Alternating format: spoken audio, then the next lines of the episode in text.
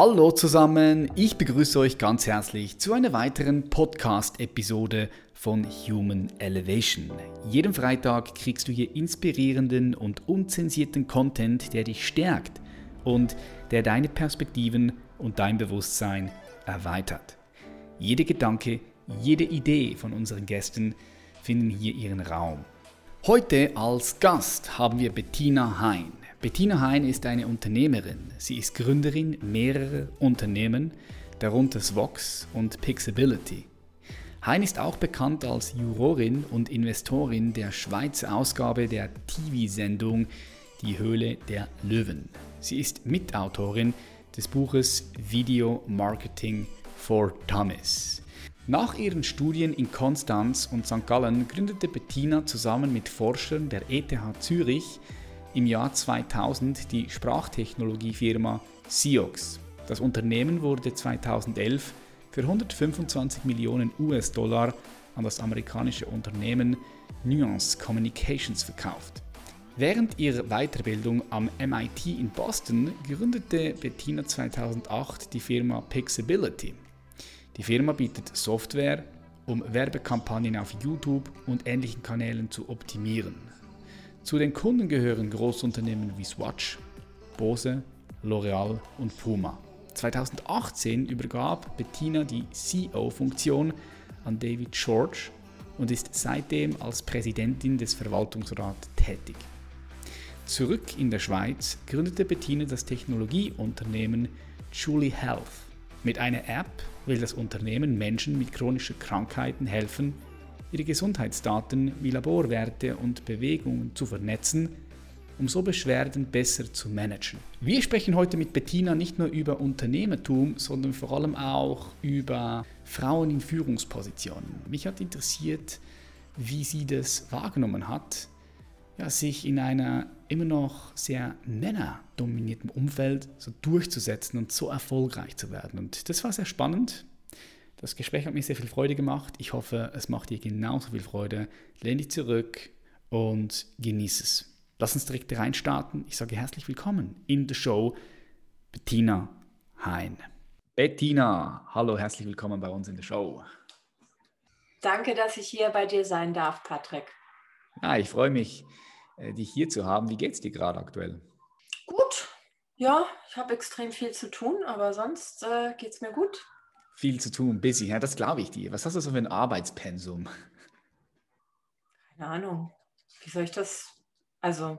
So Montag bis Freitag, auch am Wochenende, wie viele Stunden pro Tag, plus minus. Was hast du für ein Arbeitspensum? Wie kann sich das der Zuhörer, die Zuhörerin oder die jetzt zuschauen, sich das vorstellen? Bei dem, was du alles hm. machst. Ja, mein Alltag ist halt sehr variabel. Also ich gehe nicht irgendwie um neun ins Büro und habe bin um 5 Uhr fertig. Also das ist, keine Ahnung, ich bin am Sonntagabend zum Beispiel schon nach Wien geflogen äh, diese Woche und dann Montag durch Meetings und dann am Dienstagmorgen war ich dann schon um 6.30 Uhr am Flughafen. Und ähm, ja, dann ging es den ganzen Tag durch. Ähm, noch weiter musste ich zu einer Verwaltungsratssitzung, musste ich noch hinfahren. Gestern den ganzen Tag in Zürich. Also es gibt so, also und zwischendrin mache ich dann noch irgendwelche ähm, Aufnahmen, hatte ich dir äh, ja im Vorgespräch erzählt, wo ich dann zwischendrin noch eine so Hintergrund-Fernsehaufzeichnung machen muss. Also es ist, ist extrem variabel. Also ich kann es kann es jetzt nicht so, ich kann mir halt auch mal Freiheiten rausnehmen, dass ich irgendwie, mhm. keine Ahnung, um 10 Uhr morgens zum Yoga gehe, wenn ich da, wenn das in meinen Kalender passt. Mhm. Ähm, aber ja, ich habe schon jemand, die meinen Kalender managt und nach den äh, Lücken sucht. Ähm, insofern ist es jetzt nicht so, dass ich da mich über zu wenig Arbeit beklagen könnte. Mhm, das glaube ich dir. Also ich denke, was, was ich so wahrnehme, wenn ich mich mit dir beschäftige, du bist ja Vollblutunternehmerin. Das, du, du lebst es. Und ich frage mich halt immer so, also ich sehe es bei mir und ganz vielen anderen Unternehmern, mit denen ich arbeite oder die ich kenne, also da gibt es bei den meisten gibt es so dieses Private und, und, und Business gar nicht mehr, sondern es ist einfach One. Es ist One Life. Alles gehört irgendwie dazu. Wie ist es so bei mhm. dir, das so? Ja, das kann, man, das kann man schon so sagen. Ich meine, ich, man muss schon auch trennen. Ich habe ja zwei Kinder, die sind sieben und zehn und für die muss ich natürlich da sein. Ähm, aber die sind in der Klar. Schule und im, im Hort und bei ihren Freunden ähm, äh, mittlerweile, weil das, ähm, ja, aber für die bin ich natürlich auch da und ähm, ich bin verheiratet, ich habe ähm, Eltern und Freunde, also das muss schon alles auch, auch reinpassen und ähm, ich mache noch zu meinem eigenen Amüsement mache ich noch ein, ein Studium in Computer Science. Das muss auch noch in meinen Alltag rein. Und Ach, das machst du auch noch. Krass. Was? Wie kriegst du das noch hin? Wow. Ah, das mache ich am Wochenende. Also da habe ich am Wochenende so zweimal fünf Stunden oder so. Das. Ähm okay, und warum machst du das Studio? Hast du dann noch gemerkt, dass du das für das, was für deine Vision wahrscheinlich, die du hast, dass, dass das für dich wichtig ist, das noch zusätzlich zu machen? ich wollte das eigentlich schon immer machen und ähm, ähm, weißt du, Informatik äh, ist nicht so, in dem Alter, in dem ich bin, wurden ähm, Mädchen damals, als ich in die Schule ging, wurden nicht dazu ermutigt. Und ich habe mhm. mich immer sehr eigentlich interessiert, aber das war was für Jungs.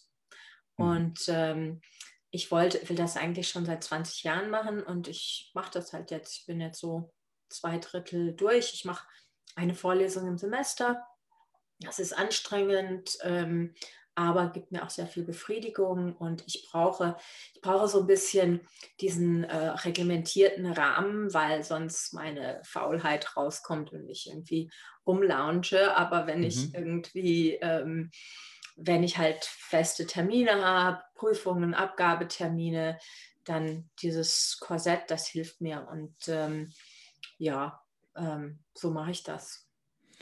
Okay, geil. Das heißt, dieses Korsett, was du gerade so beschrieben hast, ist ja auch ein bisschen Druck dahinter. Und würdest du mhm. sagen, dass dir das hilft, dass du diese Druck auch brauchst, um, um High Performance auf die Straße bringen zu können? Mhm. Ja, ich, ja, also ja, ja, ich bin schon eher, also es gibt ja Leute, die, ähm, die machen immer alles im, im Voraus und geben irgendwie ihre Diplomarbeit eine Woche vorher ab ja. und all solche Sachen mein Mann ja. ist so jemand und das ähm, ah. und der reibt mir dann auch so unter die Nase, dass es ich bin halt eher ähm, ja ich brauche ich brauche eine Deadline und mhm. ähm, ich auch ja, ja. es ist dann auch öfter mal kurz vor knapp ne? ich ähm, ich habe nicht so viel Spaßig dann dafür aber dafür kriege ich auch viel gemacht, weil ich ja, mhm. bringe mich dann halt auch dazu, das, das zu machen und ähm, ja. Hm. Du hast angesprochen, dass es damals, als du Informatik studiert hast, dass Nein, ich habe nicht Informatik studiert. Ich habe Betriebswirtschaft studiert. Ich habe Jura studiert. Und dann habe ich Management of Technology studiert. Genau, das, jetzt, das, das Jetzt mache ich meinen, meinen vierten Master's Degree.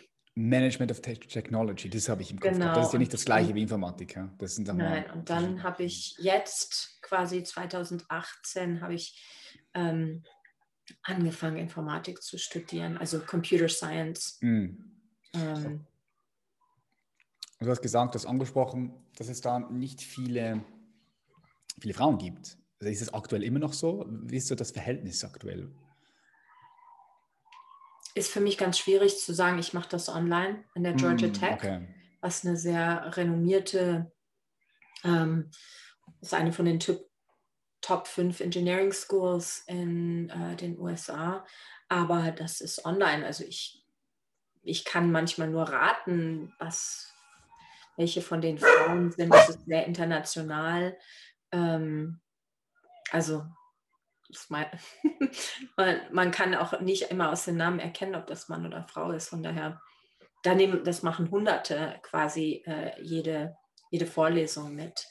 Ähm, das ist ein bisschen unpersönlich, aber ich, ich gewinne halt das daraus, was ich will. Ich muss jetzt nicht noch ähm, Studien-Networking machen, da habe ich genug von in meinem Leben. Mir geht es da wirklich um das Wissen, das ich akquiriere und äh, ja, dass ich halt ähm, auch meine technische Expertise da weiter ausbilden kann. Mhm, okay, das war gehört von, es hat geklingelt und mein Hund hat gebellt. Das war Jackie. Ähm, wahrscheinlich hat man es gehört. Ähm, ich habe dich hören sagen, ich glaube irgendwo im Fernseher, ich glaube bei 3 Plus, dass es für dich als Frau nicht immer leicht gewesen ist, ein Unternehmen erstens zu gründen und auch zu führen. Und das nicht, weil, weil Frauen, sagen wir mal genau, weil Frauen nicht das Zeug hätten wie Männer, sondern aufgrund des Umfelds hast, hast du das gesagt. Das Umfeld macht es schwer. Wie, wie zeigt sich das, dass all die Männer, die jetzt hier zuhören, aber auch, auch die Frauen, dass die dir mal ein bisschen Perspektive bekommen von dir? Was, was, was glaubst du, was macht, was macht das, also was hat das schwer gemacht für dich? Ja, ich bin ja seit 20 Jahren äh, schon Softwareunternehmerin. Und als ich das anfing, war ich Mitte 20. Ich habe das direkt nach dem Studium gemacht und ähm, wurde halt sehr häufig für die Sekretärin gehalten.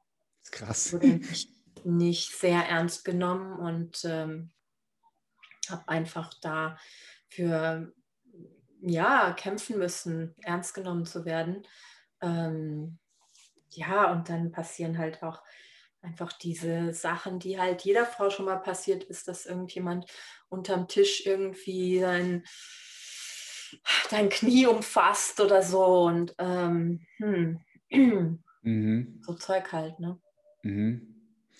Das passiert, oder? Das passiert oft. Ich glaube, die meisten also, haben das nicht so groß auf dem Schirm, aber das passiert, das passiert schon. Das passiert das immer passiert, wieder. Das, das, passiert mir jetzt äh, nicht mehr so, weil sich das keiner trauen würde. Ja klar, jetzt in äh, deiner Position. Bei, bei meiner Senioritätslevel, aber ähm, außerdem, wie soll ich sagen, ich bin kein, keine junge äh, Frau mehr, aber das ist auch gut so. Also ich bin jetzt nicht irgendwie, trauer dann nicht meiner jugendlichen Schönheit nach, sondern ich bin irgendwie, ähm, ich bin eigentlich froh. Ich freue mich über meine grauen Haare. Ähm, ich freue mich da, dass, dass das, ja, dass ich da nicht mehr so drum kämpfen muss, wie ich das viele Jahre machen musste, sondern dass die Leute einfach sehen, was ich für einen Leistungsausweis habe, dass ich das mit Zahlen belegen kann, äh, mit Erfahrung und das zweifelt ähm, das zweifelt keiner mehr wirklich an. Und mhm. ähm, das gibt natürlich, ähm, wie soll ich sagen, ähm, dem, was ich sage, mehr Gewicht. Dadurch wird das nicht besser, was ich sage, oder meine Meinung wird nicht toller, weil ich glaube, dass ich eigentlich schon immer äh, wertvolle Beiträge geleistet habe. Aber dass man das Gehör, das man bekommt, ist ein anderes, als, äh, als es in, in jungen Jahren bei mir der Fall war. Mhm. Hast du einen großen Unterschied wahrnehmen können, dass sich das jetzt äh, ein bisschen so verändert hat in der Wahrnehmung in der Businesswelt von Frauen und Männern in den letzten 20 Jahren, wenn du so zurückblickst? Also, wie soll ich sagen, ich bin Softwareunternehmerin und ich bin es einfach gewohnt, unter vielen Männern zu, zu sein. Das ist, das ist so. Das ändert sich nur sehr langsam. Ich mhm. bin ähm, ich habe all meine drei Firmen mit Venture Capital aufgebaut. Also ich baue jetzt meine dritte auf. Ähm, es werden nur zwischen drei und fünf Prozent äh, der gesamten Venture Capital Investments werden in Frauen investiert, also Female CEOs. Das heißt, ähm,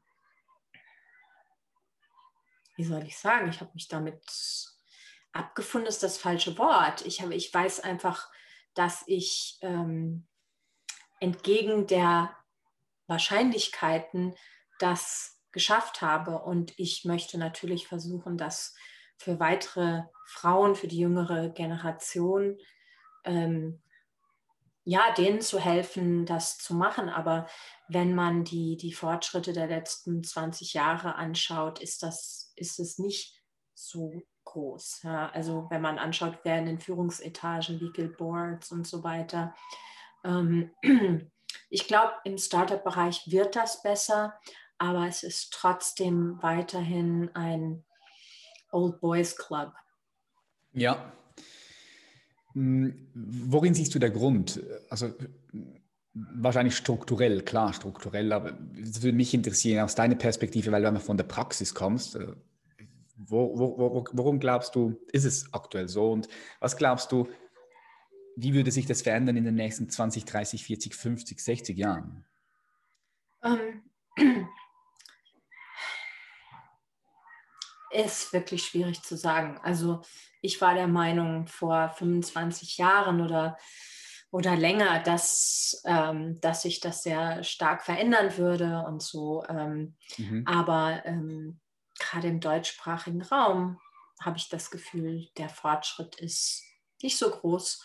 Und daher wage ich jetzt keine Prognosen zu machen, wie es sein wird. Ich weiß nur, dass ich meinen Beitrag dafür leisten werde, dass ich meine Tochter unterstützen werde, dass ich weibliche Entrepreneurs unterstützen werde, dass ich ähm, outspoken bin in, in diesen Sachen. Das, das kann ich machen, da kann ich beitragen. Also ich habe zum Beispiel in den USA, wo ich ähm, zwölf Jahre lang meine Firma Pixability aufgebaut habe. Da habe ich eine Networking-Gruppe gegründet für Frauen, für weibliche CEOs und Unternehmerinnen. Und ähm, die CEOs, und das war wirklich sehr gut. Da konnte man, musste man nicht pitchen, sich nicht verstellen und konnte man sich Rat einholen. Ähm, Du hast gefragt mhm. noch nach den Ursachen. Warum mhm. ist das so? Worin du das siehst, ja. Deine ähm, ganz persönliche Meinung, ja, Perspektive.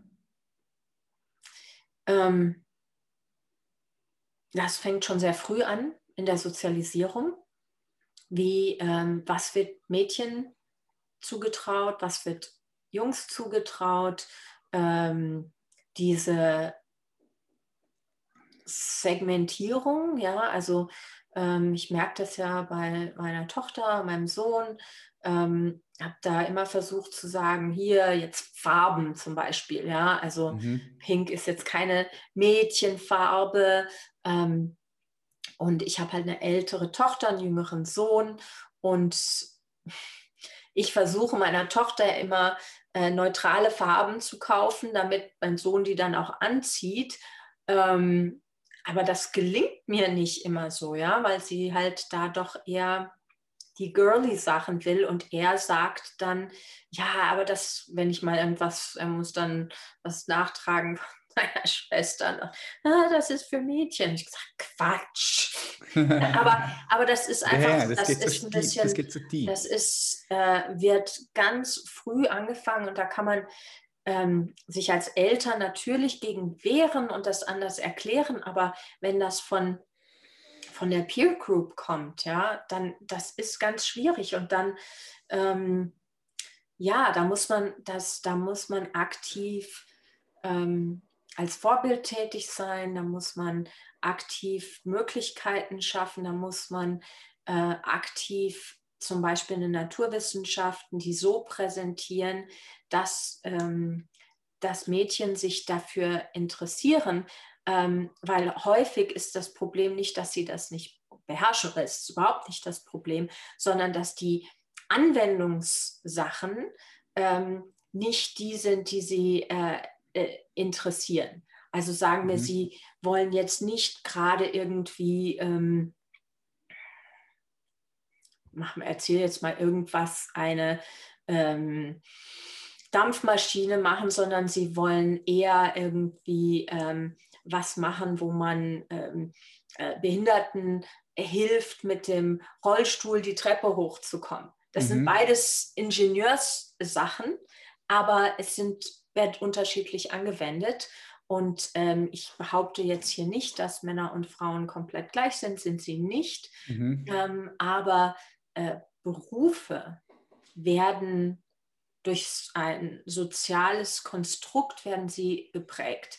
Ähm, wenn man äh, zum Beispiel, ich gebe mal ein Beispiel, das ist ein ganz altes, ähm, am Anfang als Druck Drucksetzung gemacht wurde, für die Druckerpressen, hat man dafür, also für automatische Drucksetzung, hat man dafür Frauen aus bürgerlichen Haushalt eingesetzt. Und sie haben das quasi, es war nicht so gut entlohnt, aber es war wie Klavierspielen. Mhm. Als dieser Beruf lukrativer wurde und es besser bezahlt wurde, wurde dann betont die Druckerschwärze und dass man sich irgendwie, dass man so einen Blaumann anhaben muss und so weiter. Mhm. Das Gleiche äh, ist passiert in den 70er und 80er Jahren mit Computerprogrammieren. Die Mehrheit von Progr äh, der Leute, die programmiert haben, waren Frauen bis in die 80er Jahre, weil die Männer haben sich mit der Hardware beschäftigt. Mhm. Das war das Wichtigste. Und dann Software Eats the World. Dann wurde irgendwie dieses Programming ähm, weißt du so, das, das sind die mit den Hoodies und die äh, ja, sind dann irgendwie die Gamer und so weiter. Und das, also die sich irgendwie im dunklen Loch verziehen und immer alleine sein müssen. Das, was irgendwie weniger attraktiv macht für viele Mädchen.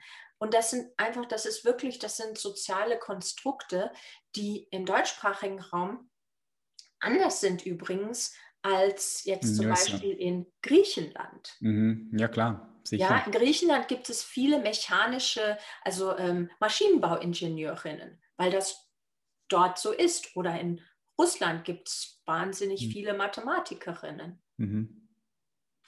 Hier nicht. Mhm. Ja, das geht, das geht sehr, sehr, sehr tief in unsere, in, unsere Bewusstseinsstruktur hinein und ähm, beginnt natürlich, beginnt natürlich in, in, in der Sozialisierung, im, in den Systemen, in denen wir leben. Ja, das sehe ich auch. Es gibt einen guten Film, guten Film auf Netflix, Marie Curie. Mhm. Kennst, du, kennst du den? Nein, aber ich ja, kenne kann ich empfehlen. Marie Curie. Ja, ja, Marie Curie, für all die Leute, die hier zuschauen, gute Empfehlung auf Netflix, zieht euch das rein.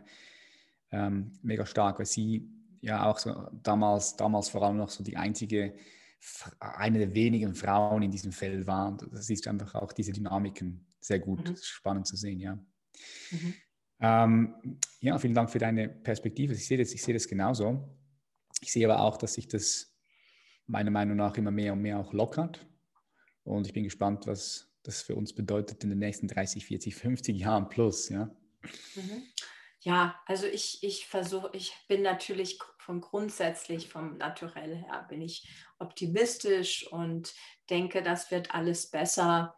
Aber wie soll ich sagen, das ist ähm, harte Arbeit und da müssen mhm. Leute wie du und ich und äh, unsere äh, Kinder und Kindeskinder, die müssen sich dafür anstrengen, dass da eine Geschlechterparität möglich wird. Das ist, das mhm. kommt nicht einfach so, sondern man, man muss wirklich ähm, da dran arbeiten, wie man an allen Achievements äh, mhm. arbeiten mhm. muss. Du als Sportler weißt das ja, das hat, da muss man einen, einen Plan machen, man muss den ausführen, man muss ähm, probieren, was funktioniert, was funktioniert nicht.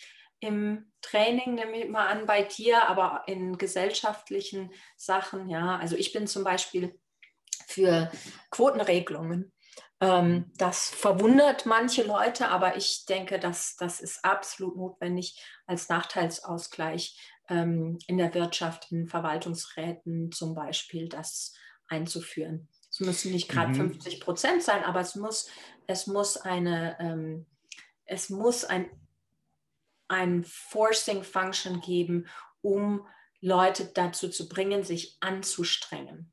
Mhm. Also du, du meinst jetzt, um, um, um Frauen zu bringen, sich anzustrengen? Oder Nein. Wie, wie meinst du das? Nein, ähm, was ich meine, damit ist, ähm, häufig wird gesagt, es gibt keine qualifizierten Frauen. Mhm. Wenn irgendwie nach neuem Verwaltungsrat gesucht wird, nach neuen ähm, Vorstandsmitgliedern, nach CEOs und so weiter. Mhm. Bullshit. Mhm. Wenn man sich anstrengt, findet man mhm. diese Kandidatinnen. Man muss einfach mehr Arbeit reinstecken und nicht gerade ähm, den Jochen oder Michael nehmen, den man äh, irgendwie aus der Studienzeit noch kennt, ja, mhm. ähm, sondern man muss, Man muss sagen, okay, wir, wir strengen uns an und machen das. wenn man Quotenregelungen einführt, dann wird es quasi, werden die gezwungen, mhm. sich anzustrengen. Weil es kommt, Menschen sind faul, ja. Mhm. Menschen wollen Leute wie, wie sie selber um sich haben. Das heißt, das perpetuiert sich mhm. und ähm, äh, dann kommt man nicht vom Fleck. Ja, ich, ich, das mit dem Quotending, ich, sehe den Punkt. Ich, ich habe mir noch nie gründlich über das Thema Gedanken gemacht, muss ich ganz ehrlich dazu sagen. Ich sehe ganz klar einen Vorteil. Ich, ich, ich sehe aber vielleicht auch eine Gefahr, dass, ähm, ja, dass Kompetenz verloren gehen könnte, wenn fixe Quoten da sind. Glaubst du, dass, dass diese Gefahr nicht da ist? Nein, wenn man. Äh, ja. Wenn man, also ich, ich kriege das manchmal mit, so, ähm, so middle-aged Männer, die irgendwie in ihrer Karriere stecken geblieben sind, äh, machen dann irgendwie, ja, aber äh, jetzt, da sind Frauen, die werden mir vorgezogen und die sind vielleicht nicht so kompetent. Mhm. Bullshit. Frauen äh, wieder, geben ja. einfach nicht so viel an mit dem, was sie alles können mhm. in ihrer Kompetenz. Ja? Mhm. Und es ist nicht die Schuld der Frau, dass du frustriert bist mit deinem mangelnden Karrierefortschritt. Mhm. So, so Zeug muss ich mir anhören. Mhm.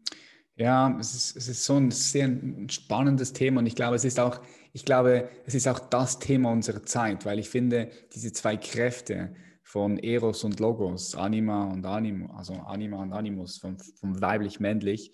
Ich finde, es ist sehr wichtig, dass die ja irgendwo in ein Gleichgewicht kommen. Ähm, da spreche ich jetzt nicht nur bei jedem Einzelnen individuell, also bei dir selbst. Du hast beide Kräfte in dir, die sollten in ein gutes Gleichgewicht kommen, aber gleichzeitig sollte sich das auch, auch in der Gesellschaft spiegeln. Ich glaube einfach, dass, dass wir viele Herausforderungen besser lösen könnten, vor denen wir als Menschheit stehen, wenn, äh, wenn da ein besseres Gleichgewicht da wäre. Absolut.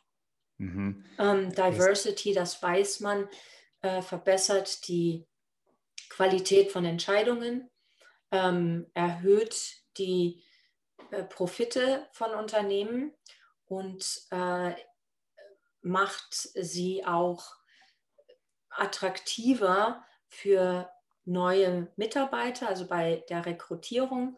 Ähm, es gibt bessere, äh, haben bessere Brand Equity bei Konsumenten, wenn das ähm, Consumer Brands sind. Also es gibt, da, es gibt da viele Studien darüber, dass das an sich eine gute Sache ist. Ja? Mhm. Ähm, aber das reicht nicht, um die Trägheit, die ja wir als Menschen konservieren an Energie, oder? Das ist, das ist ja das, was, ähm, wie wir als Menschen gebaut sind, sonst hätten wir in der Savanne äh, nicht überlebt, wenn wir uns immer voll verausgaben würden, sondern wir haben diese, diese Trägheit und die muss halt durch Forcing Functions, muss die überwunden werden und deswegen ähm, sind Quoten und andere Sachen sinnvoll. Also gibt ja jetzt auch dann äh, Klimavorschriften, überall mhm. dort, wo Marktversagen stattfindet, ähm, da besteht die, die Rolle des Staates, ist dort notwendig. Und ähm, bin ich für Überregulierung? Nein. Aber mhm. äh, wenn ganz klar ökonomisch feststellbar ist, dass Marktversagen besteht, das ist der soziale Kon Kontrakt, den wir eingehen als Menschen mit dem Konstrukt mhm. Staat, ähm, da muss eingegriffen werden. Das ist die Kernaufgabe. Ja? Ähm, Sicherheit, Ungleichheit ausgleichen, Solidarität, das, das sind, sind wir als, als soziale Wesen. Deswegen begeben wir uns in Einheiten rein, die heutzutage Länder sind und Staaten. Mhm. Ja, das ist die Aufgabe des Staates, diese, diese Strukturen zu schaffen mit Gesetzen, mit was auch immer.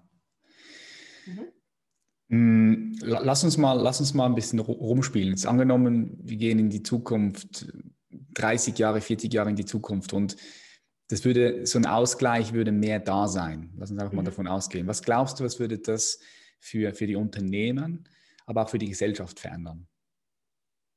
Mhm. Also äh, man weiß, dass wenn dieser Ausgleich stattfindet, ähm, dass dann der GDP hochgeht. Also die Wirtschaftsleistung erhöht ah, sich, ja. ähm, wenn, wenn man diesen Ausgleich schafft. Also wenn zum Beispiel äh, mehr Frauen der Erwerbstätigkeit nachgehen, dann würde unser Bruttoinlandsprodukt würde ähm, sofort, wenn da das Erhöhen um drei oder vier Prozent steigen. Das ist viel. Das würde zum Wohlstand äh, der Welt in allen Ländern erheblich beitragen. Und ähm, das heißt, wenn wir das äh, schaffen können, können wir dadurch mehr Menschen ein gutes Leben geben. Mhm. Das, ist, das, das ist erreichbar, wenn wir uns äh, dieser, ähm, ja, diesem Ausgleich, wie du äh, sagst, wenn wir uns dem, dem widmen, ähm, wenn wir die Ressourcen, die wir haben, sinnvoll einsetzen, zum Beispiel jetzt im, im Klimabereich, ja, ähm, ich glaube sehr stark an die Innovationskraft der Menschheit. Mhm. Ich glaube, ich glaube sehr stark an die Fähigkeit von Menschen, Probleme zu lösen, die sich ihnen stellen. Und ähm, ich glaube, dass da in den nächsten 30, 40, 50 Jahren ähm, vielleicht erlebe ich das ja noch, mal, mal schauen, 50 Jahre, das wäre schon, das wäre schon was. Aber ich glaube, bis dahin werden wir viele der Probleme, die wir heute sehen, gelöst haben durch Innovation, durch ähm, Ingenuity, also menschlichen Erfindungsgeist. Hm. Ja, das sehe ich auch so, definitiv. Das sehe ich auch so. Ja, ich würde, mich, mich würde es noch gerne interessieren, ähm, worin du deine größte Stärke siehst. Ich meine, mit all den Unternehmen, die du aufgebaut hast, gegründet hast und, und das Unternehmen, das du jetzt auch führst, wenn du es runterbrechen müsstest auf vielleicht eins, zwei Fähigkeiten, Kompetenzen, Qualitäten, was, was sind das für Qualitäten? Ähm, ich kann zwei Sachen recht gut. Äh, einerseits den strategischen Weitblick, also ich suche immer sehr viele Informationen zusammen, ähm, bilde mir ein, ein Bild über, wo die Reise hingeht, indem ich viele Sachen synthetisiere, ähm, viel lese, mir meine Umwelt anschaue. Ähm, und dann, also das ist das der Weitblick. Und dann bin ich aber auch jemand, ähm, der extrem viel Befriedigung daran findet, das umzusetzen. Also wirklich Ärmel hochkrempeln und machen. Nicht nur sagen, hier geht's hin, mhm. schaut mal, wie, das, wie ihr das hinkriegt, sondern okay, setzen wir uns hin, wie, wie machen wir das? Wirklich von dem kleinsten Bestandteil aus. Wo ich nicht so gut bin, äh, muss ich auch zugeben, ist so der mittlere Teil zwischendrin. Manchmal braucht es da ähm, so manchmal die ähm, hm, strukturierte Disziplin. Ja. Ich bin sehr strukturiert, aber die Disziplin, das ist das Problem. Ich kann sehr gut Prozesse und so weiter, aber das dann ach, immer wieder und immer wieder durchführen, da wird ein bisschen langweilig. Und dann mache ich wieder lieber was oder schaue in die Zukunft. Und äh, ja, so das Alltagsgeschäft wie soll ich sagen, da, da gibt es Leute, die haben da extrem große Stärken und auf die verlasse ich mich dann. Okay, das heißt, also du, du bist jemand wahrscheinlich, der einfach gerne auch aufbaut, oder? Gerne äh, neue Dinge anschiebt, aufbaut. Mhm. Ja. Das ist meine Kunst. Das ist Kunst. Ich baue Organisationen auf ähm, und äh, setze die quasi auf äh, und weiß dieses Ziel, das ist zehn Jahre weg, Da mhm. muss ich hin. Und der Weg ist schwierig dahin, also es ist immer schwierig. Äh, noch so geniale Menschen, ob jetzt irgendwie Steve Jobs oder Elon Musk, da denkt man immer, ach, die haben das so aus dem Nichts geschaffen. Stimmt nicht. Die haben auch sehr schwierige Wege auf sich genommen. Und ähm, ja, da eine, eine, eine, Kultur aufzubauen, eine Organisation aufzubauen, die auch ohne einen weitergeht, wo man quasi selbst das quasi das Baby sozusagen ähm, in, in die Schule schickt und dann mhm. an die Uni und so weiter und dann ins Berufsleben. Also wenn es dann zum Berufsleben geht, dann, wie soll ich sagen, dann bin ich als, äh, sind meine Babys, brauchen mich nicht unbedingt mehr. Mhm. Ja, voll bin ich, bin ich voll bei dir. Ich meine, es ist das Ziel jedes Vollblutunternehmens, etwas aufzubauen, was auch ohne ihn dann funktioniert, ohne, ohne ihn oder ohne sie. Ja. Mhm. ja mein, mein Großvater, der auch ähm, der Steiger im, im, Bergwerk war, aber auch Unternehmer in späteren Jahren, hat mir das schon ähm, von klein auf beigebracht. Und er hat gesagt, musst die Arbeit so aufteilen, dass für dich nichts mehr übrig bleibt. okay, ja. Und das, ist, das ist extrem wichtig, wenn man Unternehmen aufbauen will, weil man muss, auf Englisch kann ich es besser sagen, you have to work on the business, not in the business. Mhm. Wenn man einfach stier schafft, schafft, schafft, oder? Ähm, dann äh, hat man keine Zeit, den Weitblick ja, zu haben, Leute auszubilden, die Aufgaben zu übernehmen und so weiter. Und äh, ja, ich fand das immer einen lustigen Spruch damals, als ich kleiner war, aber so jetzt in den letzten 20 Jahren in meiner unternehmerischen Praxis habe ich gemerkt, wie recht er doch hatte. Mhm. Mhm. Ja, bin ich, bin ich voll auch bei dir. So, ich denke, das ist so ein, ein, ein guter, ein, wie soll ich sagen, ein schwieriger Spagat, der, der, der viele Unternehmer machen, eben nicht im Unternehmen, sondern am Unternehmen zu arbeiten und vor allem so in der ersten Aufbauphase, wenn du noch so ein bisschen beides machst, so diese Spagat zu machen, ich denke, das ist eine große Challenge für viele. Ja, immer wieder, auch für mich. Aha. Aber wenn man sich dessen bewusst ist, dann kann man auch, das ist ich, man arbeitet irgendwie 13, äh, in, von einem Quartal mit den 13 Wochen arbeitet man zwölf Wochen hart, hart, hart und mhm. in einer Woche schaut man sich an, okay, was habe ich gemacht, wo muss es hingehen, welche neuen Strukturen brauche ich, was sind die Ziele fürs nächste Quartal, einfach so den Weitblick öffnen. Das reicht oft schon, um das ähm, voranzubringen. Und mhm. die Kunst der Delegation, das ist auch eine Sache, die man wenn man perfektionistisch veranlagt ist, das ist schwierig zu lernen. Mhm, ja. Aber ich glaube, ich habe gelernt, so mit zunehmendem Alter ein bisschen loszulassen und nicht gleich ein Herzkasper zu kriegen, wenn es nicht so ist, wie ich es gerne gehabt hätte und es ist schon draußen in der Welt. Mhm. Manchmal kriege ich trotzdem noch ein Herzkasper, aber meistens sage ich, ja. Mhm keiner, keiner ist gestorben. Dadurch, dass wir jetzt irgendwas gemacht haben, wo ich vielleicht gerne noch dieses bisschen anders gehabt hätte. Mhm.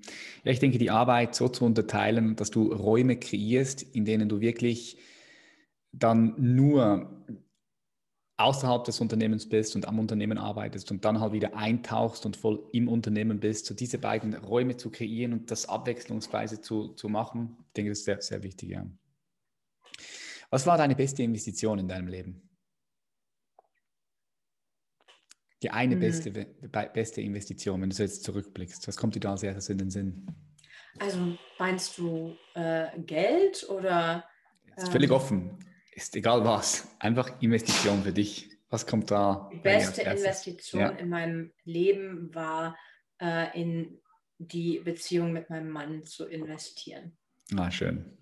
Mega. Wie lange seid ihr jetzt zusammen verheiratet? Wir sind dieses Jahr 18 Jahre lang verheiratet und seit 23 Jahren ein Paar. Na schön. Stell dir vor, du fliegst auf den Mond und guckst runter und siehst die Welt, die Erde. Mhm. Siehst äh, all die schönen Farben und du siehst die Menschen, der Mensch, also als Spezies, als eine Spezies. Also du siehst die 7,8 Milliarden Menschen. Was glaubst du, was braucht der Mensch aktuell gerade am meisten aus deiner Perspektive?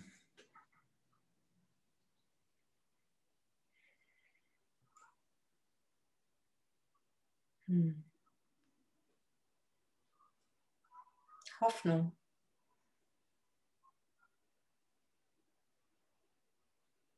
Mhm. Hoffnung. Ja, wenn man keine Hoffnung mehr hat, gibt es keinen Grund, vorwärts zu gehen.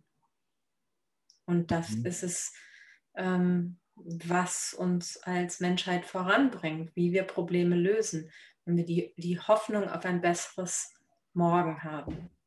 Mhm. Glaubst, du, glaubst du manchmal, dass die, dass die fehlt bei, bei ein paar Menschen? Ja, durchaus. Also ich glaube, dass grundsätzlich ähm, die Menschheit als Spezies äh, gemacht ist, äh, dafür Hoffnung zu haben. Aber manchmal geht das einfach im, im, Alltag etwas unter und manche Leute sind auch in Situationen, ähm, wo es schwierig ist, Hoffnung zu haben, wenn sie äh, sehr krank sind, wenn sie ähm, auf der Flucht sind, wenn sie in einem Krieg sind Mhm. Ähm, das sind ganz schwierige menschliche Situationen und ähm, ich wünsche diesen Menschen, wünsche ich Hoffnung, dass sie weitermachen können. Mhm. Ja, schön. Was ist die Vision, äh, die du hast mit der, der neuen Company, die du jetzt aufbaust, mit Julie? Äh, Julie ist eine Anwendung im Bereich Digital Health, also im Gesundheitsbereich und wir helfen Leuten, ihre chronischen Erkrankungen zu managen. Ähm, wir bringen ganz viele verschiedene Datenquellen zusammen und helfen äh, den Leuten zu sehen, was ihre Triggers sind, also was jetzt eine Episode auslöst, wo es ihnen schlecht geht und dann ihnen hilft, das zu verhindern, indem wir ihnen Ratschläge geben, was sie machen können, ähm, um das abzuwenden, um sich besser zu fühlen und langfristig stabil zu sein mit ihrer Erkrankung. Hm, okay, das heißt, das ist so ein neues Baby, was du jetzt zum Fliegen bringen willst, oder? Mhm. Dafür brennt dein Herz. Genau. Okay. Und wie bist du dazu gekommen? Wie ist es dazu gekommen, diese Firma aufzubauen? Äh, ich bin dadurch geko dazu gekommen, ähm, weil ich ähm, vor zehn Jahren bei der Geburt meiner Tochter ähm, die kam zu früh, die war sechs Wochen zu früh und das mhm. war wirklich ein Riesenschock für mich. Ähm, ich habe so wirklich so ein Geburtstrauma irgendwie da äh, wohl gehabt und ich konnte danach nicht mehr schlafen. Ich habe anderthalb Jahre lang extreme Schlaflosigkeit gehabt. Wenn ich einmal geweckt wurde, ob das um zwölf oder um eins oder um zwei, war ich für den Rest des Tages wach. Wow. Was natürlich schwierig ist, wenn man CEO eines wachsenden Softwareunternehmens ist. Und ähm, ich bin zu meinem Arzt gegangen und habe gesagt, ähm, mir geht es schlecht in dieser Hinsicht, ich kann nicht schlafen. Und er hat einfach gesagt, ja, ich kann Ihnen nichts geben, Sie stillen ja. Und ich habe das zweimal gemacht. Er hat immer gesagt, ja, Sie sind ein bisschen gestresst. Ähm, und ich habe dann angefangen, ein Stirnschlafmonitor zu tragen, ähm, wo ich meinen Schlaf getrackt habe und habe dann mich selber quasi zur wieder gesund gehackt. Mhm. Ähm, und da fing so diese Journey an zu, äh, zu sehen, wie kann man Daten einsetzen, um Gesundheit ähm, zu verbessern. Viel später ist dann rausgekommen durch professionelle äh, wie soll ich sagen, Assessment nachher, dass ich wahrscheinlich eine atypische postpartale Depression gehabt habe. Mhm. Aber das hat mein Hausarzt nicht erkannt. Ähm, mhm. Und dadurch, also da mir hätte viel Leid wäre mir erspart worden, wenn ich ähm, Ratschläge bekommen hätte, wenn ich gemerkt hätte, ähm, was, was jetzt diese Sachen auslösen. Bei mir. Und so ist aus eigener Erfahrung ähm, das gekommen. Meine letzten zwei Firmen hatten äh, alle eine Komponente von künstlicher Intelligenz dabei. Ähm, bei der letzten haben wir Videowerbung optimiert, viele, viele Datenquellen angezapft, um mhm. Leuten bessere Werbung zeigen zu können. Fixability, genau.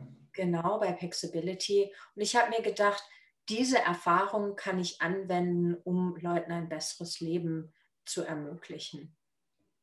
Klingt Danke. spannend, ja.